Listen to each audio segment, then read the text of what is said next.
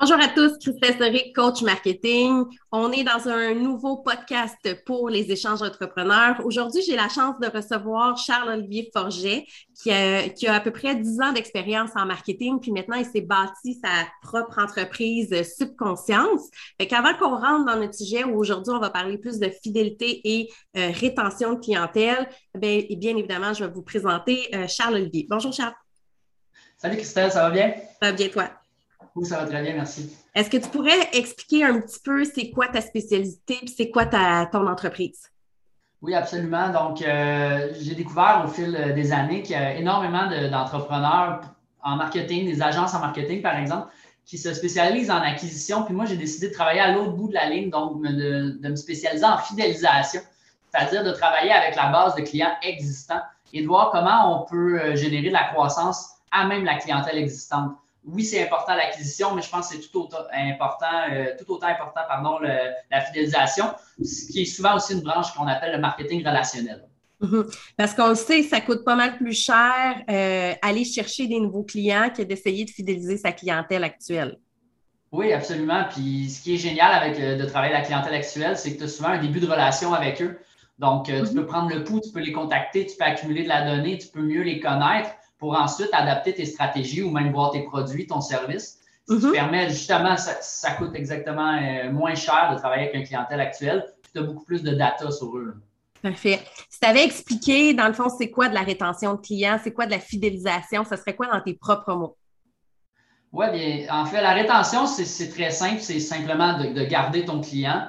Puis la fidélisation, c'est une manière d'arriver à rétentionner ton client c'est sûr qu'il euh, y a deux écoles de pensée par rapport à fidélisation et rétention. Moi, j'aime les, placer ensemble. Au niveau de la fidélisation, on parle souvent d'expérience client. On mm-hmm. parle souvent de relation client. Donc, euh, ces deux concepts euh, qui, vont de pair. L'expérience amène à une relation plus forte qui amène à la fidélisation en bout de ligne et mm-hmm. finalement à la rétention. Donc, tout ça s'agence dans une belle et grande stratégie. Je pense que peu importe la grosseur de ton entreprise, tu devrais toujours te demander est-ce que mon client vit une belle expérience? Est-ce que ma relation avec mon client est sur plusieurs variables? C'est super important, par exemple, que ta relation avec ton client ne soit pas juste une question de prix. Parce que si ton client vient juste le voir parce que tu as des bons prix, ben à la seconde qu'il y a un concurrent qui a peut-être un meilleur prix, ben là, la fidélisation s'arrête là. Mm-hmm. Donc, il faut se poser la question, c'est quoi mes forces? C'est quoi les variables qui font que mon client m'aime? C'est mm. pas très, très différent d'une relation personnelle dans la vie. Là. C'est vrai. Mettons qu'on prend l'exemple d'une entreprise de service, OK? Parce que c'est différent quand même, services et produits, on ne vend pas de la même manière, euh, ce n'est pas les mêmes objectifs non plus. Fait que prenons, mettons, une entreprise de service. C'est sûr que si tu as un service à vendre, bien, généralement, ça va être euh, du one-on-one que tu vas avoir. Fait l'expérience client à la première vente est importante, mais si tu veux que la personne puisse revenir puis retravailler avec toi au travers du temps, c'est là qu'on va parler de, fidélisation de clientèle pour que celle-là puisse revenir et revenir. Oui, absolument. Écoute, euh, en service, c'est un excellent point. C'est la nuance est mince, mais il y en a une. En service, le côté humain est encore plus important. On parle souvent euh, des 5 P, par exemple, le cinquième P étant les humains. Il est important, oui, dans le produit, mais il est tout autant important en service. Puis en service, surtout en B2B, par exemple, c'est encore plus important euh, mm-hmm. la relation qui amène à la fidélisation. Donc, euh, tu apportes un excellent point. Il faut toujours se poser la question, on est dans quelle industrie, qu'est-ce qu'on a du produit, du service, on est en B2B, en B2C. Puis, mm-hmm. j'aime dire aussi de regarder ton cycle de vente pour bien connaître tes clients, puis comment ils pensent, comment ils agissent faut que tu comprennes c'est quoi leur cycle d'achat, mais il faut que tu comprennes ton cycle de vente de l'autre côté pour adapter tes stratégies de contact et la relation client. Oui, c'est clair, parce qu'on s'entend que chaque personne n'a pas le même cycle de vente. Il y en a qui ont besoin de, de faire des soumissions, de travailler longtemps, de développer une relation de confiance. Après ça, le client, il va avoir, euh, dépendamment de la business, il peut avoir beaucoup d'étapes avant que la personne euh, décide de travailler avec, avec la personne en tant que telle. Ça peut, peut passer par les réseaux sociaux, les infolettes, les, les techniques de reconnaissance de la personne aussi, mais selon le domaine, c'est souvent différent. Fait que c'est vrai que c'est important pour savoir comment tu vas t'assurer que ton client va rester. Ben, il faut savoir comment il achète aussi, puis c'est quoi son cycle. Oui, exactement. Puis ça, ça touche exactement à ce que j'aime. J'aime appeler mon coffre à outils. Dans mon coffre à outils, il y a toute l'analyse des bases de données, l'analyse, euh, l'intelligence marketing qu'on appelle. Mm-hmm. Par exemple, il y, en a, il y en a qui utilisent aussi le terme intelligence d'affaires, mais intelligence d'affaires, ça englobe toutes les divisions dans ton entreprise, y compris les opérations, la comptabilité, etc. Moi, je m'en tiens à l'intelligence marketing qui est de mieux comprendre tes clients et de mieux comprendre aussi tes concurrents. Mm-hmm. Euh, Qu'est-ce que tu veux dire par euh, mieux comprendre tes clients et tes concurrents? Ben, c'est deux branches séparées, mais qui, finissent par converger à la fin. Euh, mm-hmm. D'un côté, tu as de la donnée au niveau de ta clientèle, donc tu accumules des transactions, tu développes un CRM, ou c'est peut-être juste en Excel, ou c'est peut-être même papier, peu importe ta méthode as de l'information sur tes clients. Parenthèse ici, un CRM, c'est un Custom Relationship. Euh, mon Dieu, j'ai un blanc sur le M, management. Fait dans le fond, c'est comme un outil qui te permet de tracker justement tes clients, euh, pour être capable de, mieux savoir qu'est-ce qu'ils ont fait, puis où ils s'en vont aussi, avoir un meilleur suivi. D'ailleurs, petite parenthèse, j'avais fait aussi un, podcast avec, euh, avec euh, François, mon Dieu, j'ai un blanc de mémoire de son nom de famille, mais je m'excuse, mais François qui faisait juste, justement, il mettait en place des CRM, lui, c'était le côté technique un peu. Fait que c'est vrai que c'est important d'expliquer tout ça. Fait que maintenant qu'un CRM c'est expliqué, je te laisse continuer. Écoute, je veux même ouvrir une parenthèse sur ta parenthèse. Euh, CRM, pour moi, puis je l'ai déjà dit dans d'autres podcasts, c'est une culture d'entreprise beaucoup plus qu'un logiciel. Il faut que tout le monde comprenne que d'accumuler de l'information au niveau de la relation client, c'est super pertinent, puis il faut l'utiliser euh, à bon escient. Ce qui revient à mon point que quand tu accumules euh, de l'information sur ta clientèle, ben, tu peux, mm-hmm.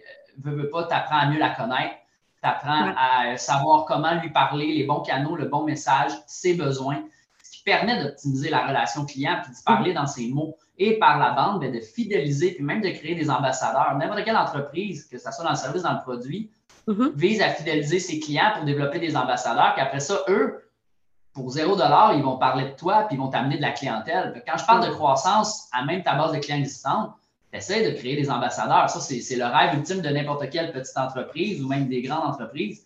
Parler de mon entreprise, amenez-moi de la clientèle. Sans fidélisation, c'est un des buts ultimes, c'est sûr.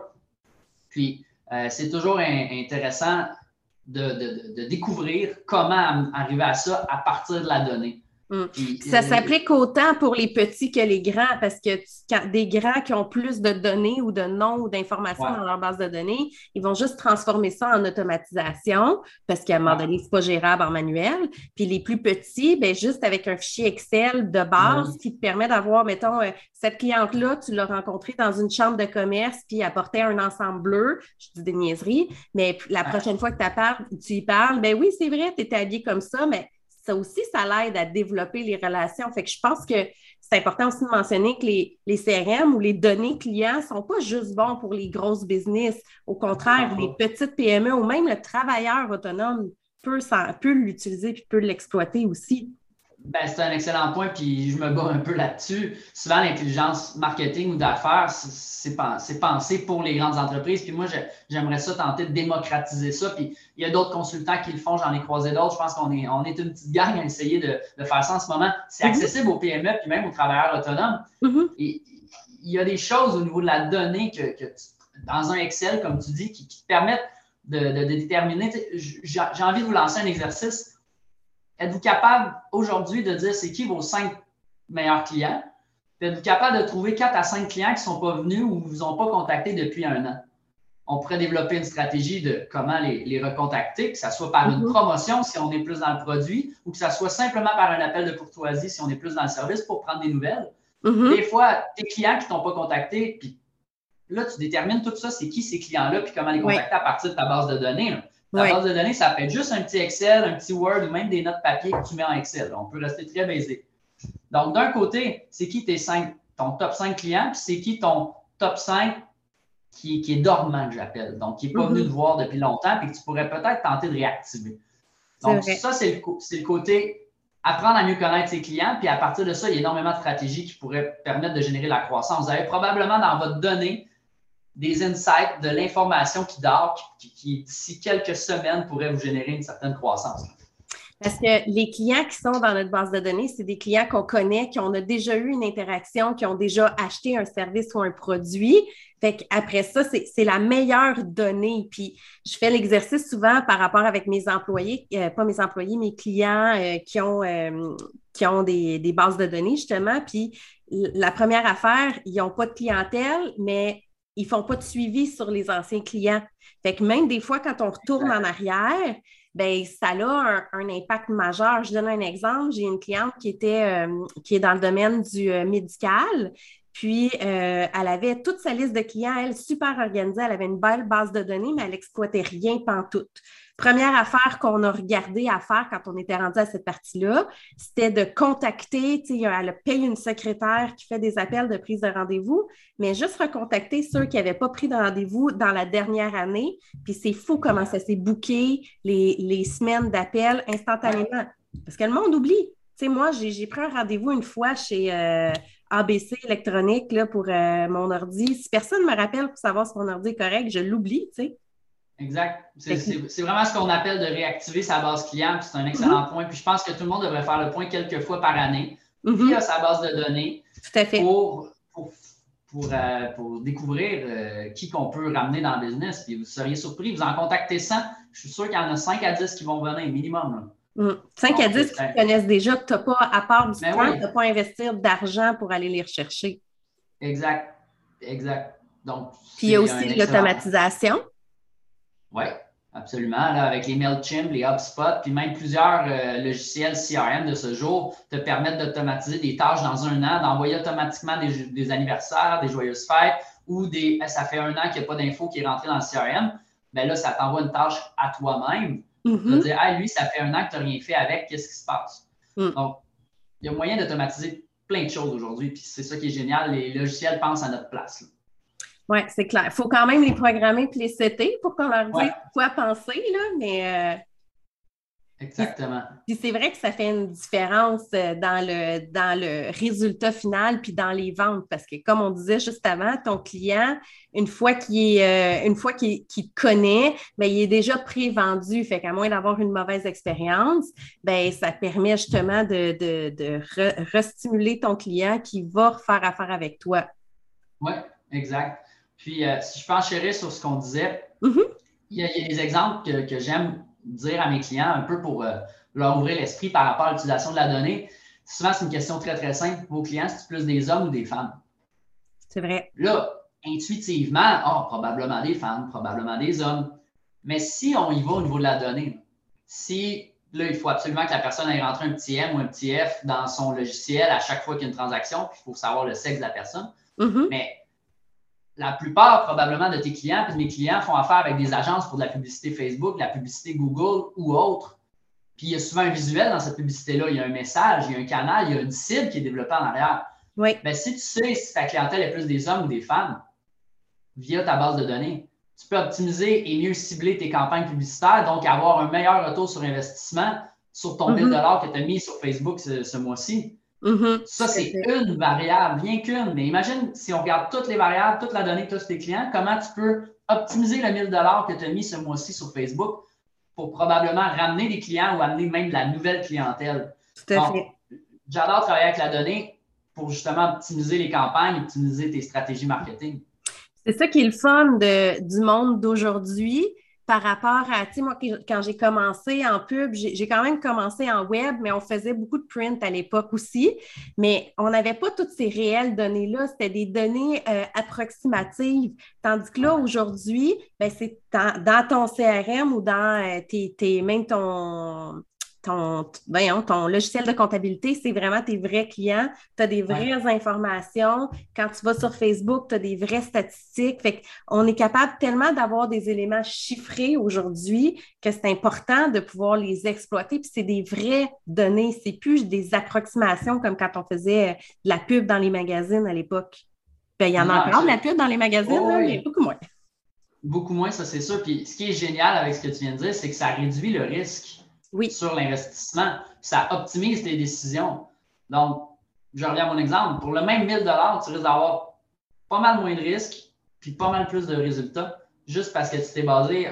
L'intuition, il faut toujours la garder en business. Ça, c'est super important. Il y en a plein qui se basent sur l'intuition. Moi, le premier. Mais j'adore un peu rassurer mon intuition avec de la donnée. C'est ça qui est génial. Puis ça, c'est accessible aux travailleurs autonomes et aux PME, pas uniquement aux grandes entreprises. Oui, parce que c'est pas si compliqué que ça de se ramasser. Euh, si tu avais, mettons, un conseil à quelqu'un qui, a besoin de commencer à ramasser de la donnée là, comment tu lui suggérais? Qu'est-ce que tu lui suggérais de faire? As-tu des logiciels clés ou des. des euh, juste pour quelqu'un qui commence à récolter ça?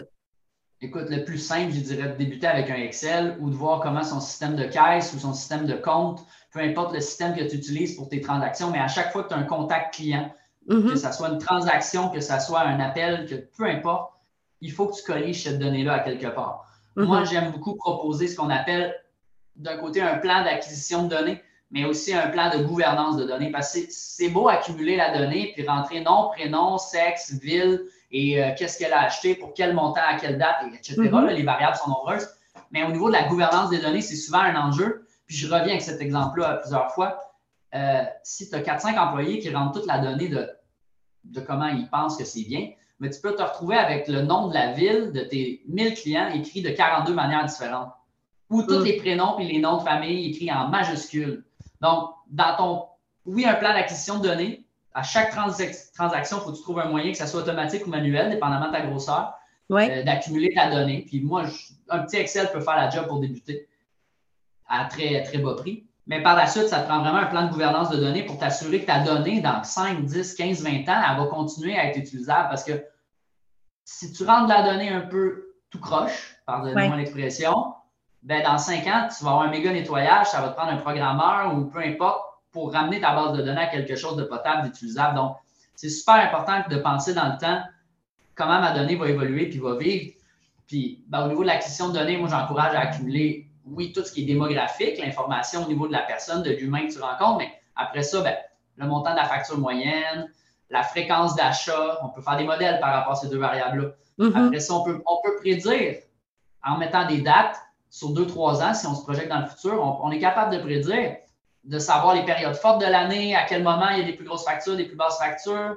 On pourrait même dire, OK, aujourd'hui, il faisait beau. Quand tu accumules la donnée, tu peux dire journée ensoleillée, journée nuageuse. Puis éventuellement, tu vas peut-être découvrir une tendance que quand il mouille, ben, tu as plus d'appels ou tu as plus de ventes. Donc, c'est peut-être ces journées-là que tu vas pousser tes posts Facebook et tes publicités. Le monde, ça, c'est une variable parmi tant d'autres.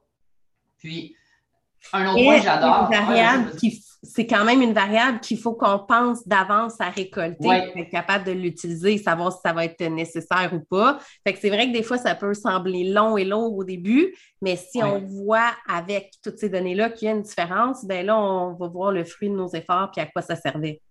De là à se faire un plan d'acquisition de données, puis je pense que tout le monde est capable de au moins se déterminer un 15 à 20 données, peut-être mm-hmm. une dizaine si on ne veut pas voir ça trop gros, mais faites-vous un Excel, là chaque ligne est, un client, chaque colonne est une variable. Ça peut commencer comme ça. Ça peut être super simple. Ou télécharger un rapport à partir de votre, système de compte. Ça peut se faire euh, de manière quand même très simple. Essayez de faire l'exercice. Peut-être essayer de trouver 5 à 10 variables dès aujourd'hui que vous voulez analyser. Ça, ça inclut, c'est sûr, le courriel, parce qu'aujourd'hui, ça prend le courriel. Puis souvent, on entend, on entend encore du monde dire je n'ai pas de courriel. J'y crois, ça existe, mais la plupart des organismes gouvernementaux d'aujourd'hui te demande un courriel pour t'inscrire à différentes choses. Donc, euh, la plupart du temps, c'est parce que les gens ne veulent pas le donner, puis je comprends, ils ne veulent pas être bombardés, mais on essaie d'avoir le courriel, on essaie d'avoir le plus d'informations possible sur nos clients. Donc, le petit défi que j'ai envie de lancer, c'est si vous ne faites pas déjà de l'acquisition de données, fixez-vous un 5 à 10 variables en, commençant par, oui, l'adresse, le sexe de la personne, euh, peut-être une information monétaire au niveau du montant de la facture, euh, peu importe c'est vous qui connaissez votre clientèle. Quand je fais des plans d'acquisition de données, ben, ils sont personnalisés à chaque entreprise parce que chaque entreprise est différente, chaque clientèle est différente. Puis chaque, euh, chaque type d'entreprise va vouloir augmenter les ventes d'un certain créneau. Si je pense, mettons, à un domaine dans l'esthétique, ben, c'est deux éléments qui font pareil. Il y en a une qui veut peut-être, ses objectifs, c'est peut-être d'augmenter ses, ses, ventes en ligne de produits, puis l'autre, c'est peut-être d'augmenter ses services en soins euh, médico-esthétiques, exemple. Fait que les objectifs peuvent être différents, même si la business est la même. Oui, absolument. Par contre, quelque chose qui peut venir biaiser les résultats, c'est de se fixer mhm. des objectifs de pourquoi on va accumuler la donnée. Par exemple, si on se fixe un objectif pour, euh, pour euh, augmenter telle catégorie de produits ou catégorie de services, mhm. on, risque d'être biaisé au niveau de la donnée qu'on accumule, puis de penser qu'on a juste besoin de cette donnée-là, puis d'en oublier d'autres. Moi, j'aime mieux dire accumuler de la donnée à large, le maximum, puis après, en faisant des tableaux de bord, puis en nettoyant tout ça, tu vas peut-être avoir des insights, tu vas peut-être découvrir qu'il y a un produit que tu ne vends pas, que tes clientes t'ont parlé à peu près 10 fois. Tu as 10 clientes qui t'ont parlé de tel produit en un an, puis tu n'y as pas pensé. Ben là, tu vas peut-être offrir ça dans ta gamme de produits. Mm. Donc, j'aurais tendance à ne pas euh, partir avec des, des objectifs préconçus sur pourquoi on veut de la donnée. OK, j'aime ça, j'aime ça. Fait que dans le fond, se garder, récolter ce que les clients nous parlent pour pouvoir, euh, pour pouvoir s'ajuster aussi. Puis c'est vrai qu'on a tendance, l'humain, travailleur autonome, petite entreprise, parce que c'est moins organisé qu'une grande PME, de dire Ah, je vais m'en rappeler. Mais quand ça fait plusieurs semaines, années, des fois on oublie, fait que le fait de l'avoir noté, c'est toujours bon. Puis des fois, on a l'inverse aussi. On a l'impression, exemple, je reprends ton idée de produit. Euh, il parle, tout le monde parle de, je sais pas moi, euh, tu as un resto, puis là, il parle comment euh, vegan, il aimerait ça, il te demande, ah, as-tu des assiettes végétariennes, végétariennes, végétariennes? Des fois, on va avoir l'impression qu'il y a plein de monde qui nous le demande quand c'est peut-être arrivé une fois qu'il y a eu deux personnes. Fait quand tu l'écris, ben, c'est vrai que tu regardes tes résultats, tu vas dire OK, oui, j'ai vraiment beaucoup de demandes ou non, c'est juste un hasard que cette journée-là, j'en ai eu plus, mais après ça, plus personne m'en parle. exact. Ça permet d'avoir des données un peu plus concrètes, puis notre cerveau, des fois, il nous joue des tours. Fait que je pense que ça peut être un, bon point aussi à, ne pas négliger. Je suis absolument d'accord. Puis, euh, si je peux euh, donner un autre exemple par rapport à où la donnée peut nous mener, puis sans lien un peu avec la relation et la personnalisation qu'on disait tantôt. Euh, j'aime donner l'exemple que si tu as 200-300 clients, mais je ne pense pas que chaque client a la même fréquence d'achat, a la mm-hmm. même manière de te parler, a la même relation avec toi. Fait si tu fais de l'infolette ou de la prospection, ou peu importe le contact que tu fais, tu devrais te créer des segments. Oui. Tu ne devrais pas contacter. Tu devrais te faire deux, trois, quatre segments où tes top clients, comme on parlait tantôt, les clients dormants. Euh, si tu fais ça, tu optimises ton moyen de contact et la personnalisation que tu as, apporté tantôt. Ça, mm-hmm. euh, les résultats le prouvent. à chaque fois que tu crées des segments, tu as beaucoup plus de résultats que si tu envoies la même infolette à toute ta base de clients qui ne parlent pas nécessairement le même langage. Mm. Parce que dans, euh, dans notre ère, on est plus dans un mode de personnalisation, tu sais, qu'on passe par Facebook ou par les infolettes. Les gens ont envie d'avoir l'impression qu'on s'adresse juste à eux. Ils veulent plus un panneau sur l'autoroute là, en disant euh, Venez acheter chez nous, on est les meilleurs. Ils veulent avoir le sentiment que tu leur parles, peu importe la grosseur de l'entreprise. Fait que c'est vrai qu'en ayant des segmentations précises, on va dans les grandes boutiques. Si moi, je vais magasiner puis je veux ce chandail-là, mettons, ben je ne l'ai pas mis dans mon panier d'achat puis tu me renvoies exactement le même style dans tes prochaines infolettes, j'ai plus de chances d'acheter que si je regardais pour un chandail puis tu m'envoies des bottes. Fait que c'est sûr que, comme tu dis, la segmentation permet au moins d'avoir un message qui est plus uniforme. Fait que la personne a le plus l'impression qu'on s'adresse à elle. Oui, exactement. Puis euh, si je peux prendre ton exemple du panneau sur le bord d'autoroute, moi j'y crois encore quand on a le budget. Panneau sur le bord d'autoroute, c'est pas pour attirer de la clientèle. Euh, dès aujourd'hui, c'est des campagnes de notoriété. Tout à fait. Ça, vient dans une grande campagne de il t'a vu sur Facebook, il a visité ton site web, tu l'as retargeté avec des bannières ensuite et etc. Puis finalement, il a vu ton panneau sur le bord de l'autoroute, puis il fait Ah, je devrais peut-être y aller. Mm-hmm. Ou du moins, si c'est un client existant, puis il voit ton panneau, parce que mettons que dans ta donnée, tu réalises que dans ta ville ou peu importe la ville, il y a une certaine ville où il y a énormément de clients dormants. OK? Alors, ça pourrait être ça la donnée. Tu réalises que tu as 25% de tes clients dormants qui sont dans cette ville-là. Peut-être qu'un panneau sur le bord de l'autoroute, qui coûte quand même quelques milliers de dollars par mois, pourrait juste réactiver la petite flamme pour ta marque, puis faire en sorte qu'ils reviennent. Tout à fait. Faire un impact. Ouais. Fait tout ça à partir de trucs. Fait qu'on est loin de la petite carte fidélité où est-ce que tu punchais le nombre de fois que tu étais allé, puis euh, tu avais un cadeau gratuit. On s'entend que ça, c'est comme la technique classique de, pas de rétention, mais de fidélisation de clients. Que maintenant, on l'utilise des fois, mais fait complètement différent, cette petite carte fidélité-là. C'est plus juste ça, fidéliser un client. Non, mais si on y va à plus grande échelle, on, pense à, la SAC, par exemple, ou les, plus grandes entreprises qui ont des cartes fidélité, c'est rendu des cartes numériques avec mhm. ton profil que tu scannes. Mais la beauté de ces programmes-là, c'est qu'en en arrière de ça, ils ont des profils sur toi, ils ont des données, ils ont toutes sortes de variables, ils ont tous tes achats. Si on pense au Air Miles, ils cumulent la totalité de tes achats, puis ils savent exactement à quel IGA tu as acheté tes bananes, quel jour, en quelle année.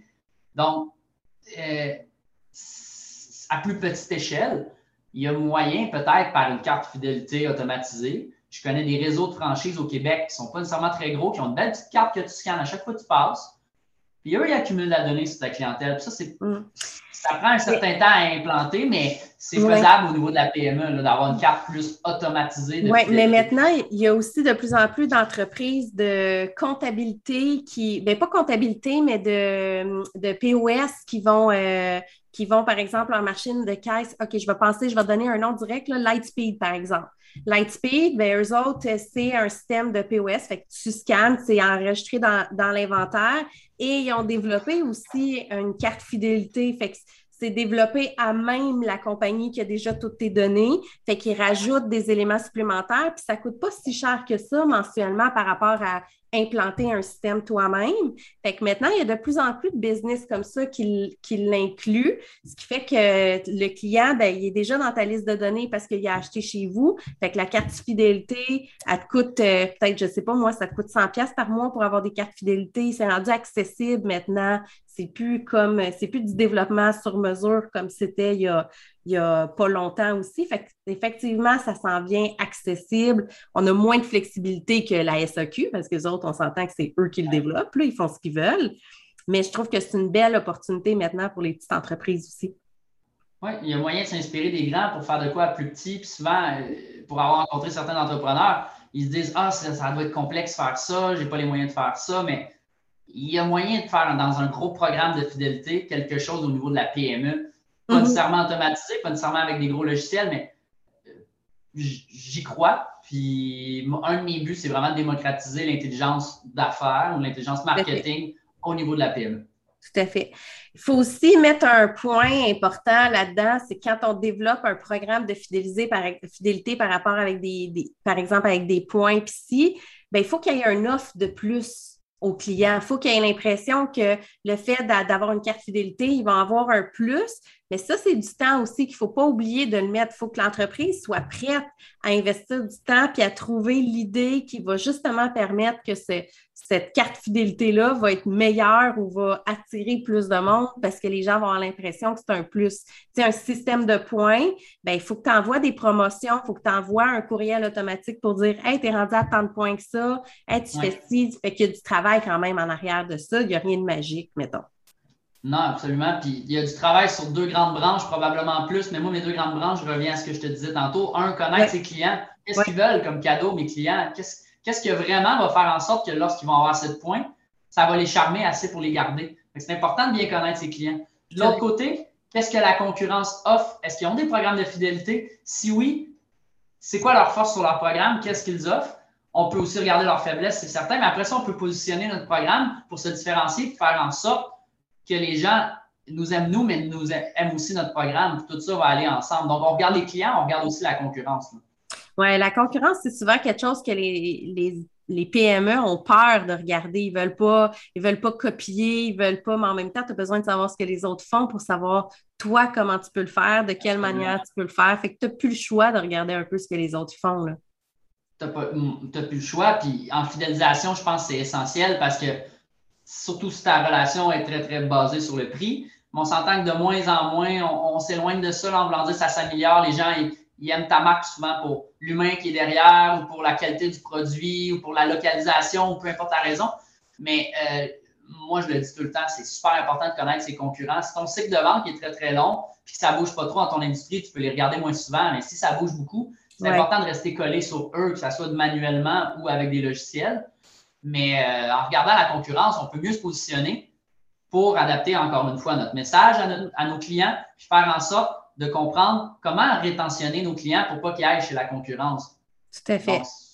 il, y a, énormément d'informations qui dorment chez la concurrence quand tu la regardes pas. C'est vrai. je pense que ça vaut la peine de prendre le temps de la regarder. Puis pas juste une fois, il y a trois ans quand tu as fait ton plan d'affaires. Oui. C'est quelque chose en continu. Euh, mais souvent, c'est ça l'erreur que tout le monde fait on part sur des grandes idées, on fait tout d'un coup, mais après ça, tu oublies de regarder l'évolution que ça prend, où est-ce qu'ils sont rendus. Fait qu'il faut que tu le fasses de manière constante. Je pense qu'une fois par année, tout entrepreneur devrait faire une veille de ses concurrences aussi, de ses concurrents, voir qu'est-ce qui se passe, c'est quoi qui ont rajouté de nouveautés, parce que souvent, ça va aussi nous donner des idées pour améliorer notre propre business. Oui, puis ce qui est super tendance, c'est de regarder la concurrence en termes de présence web.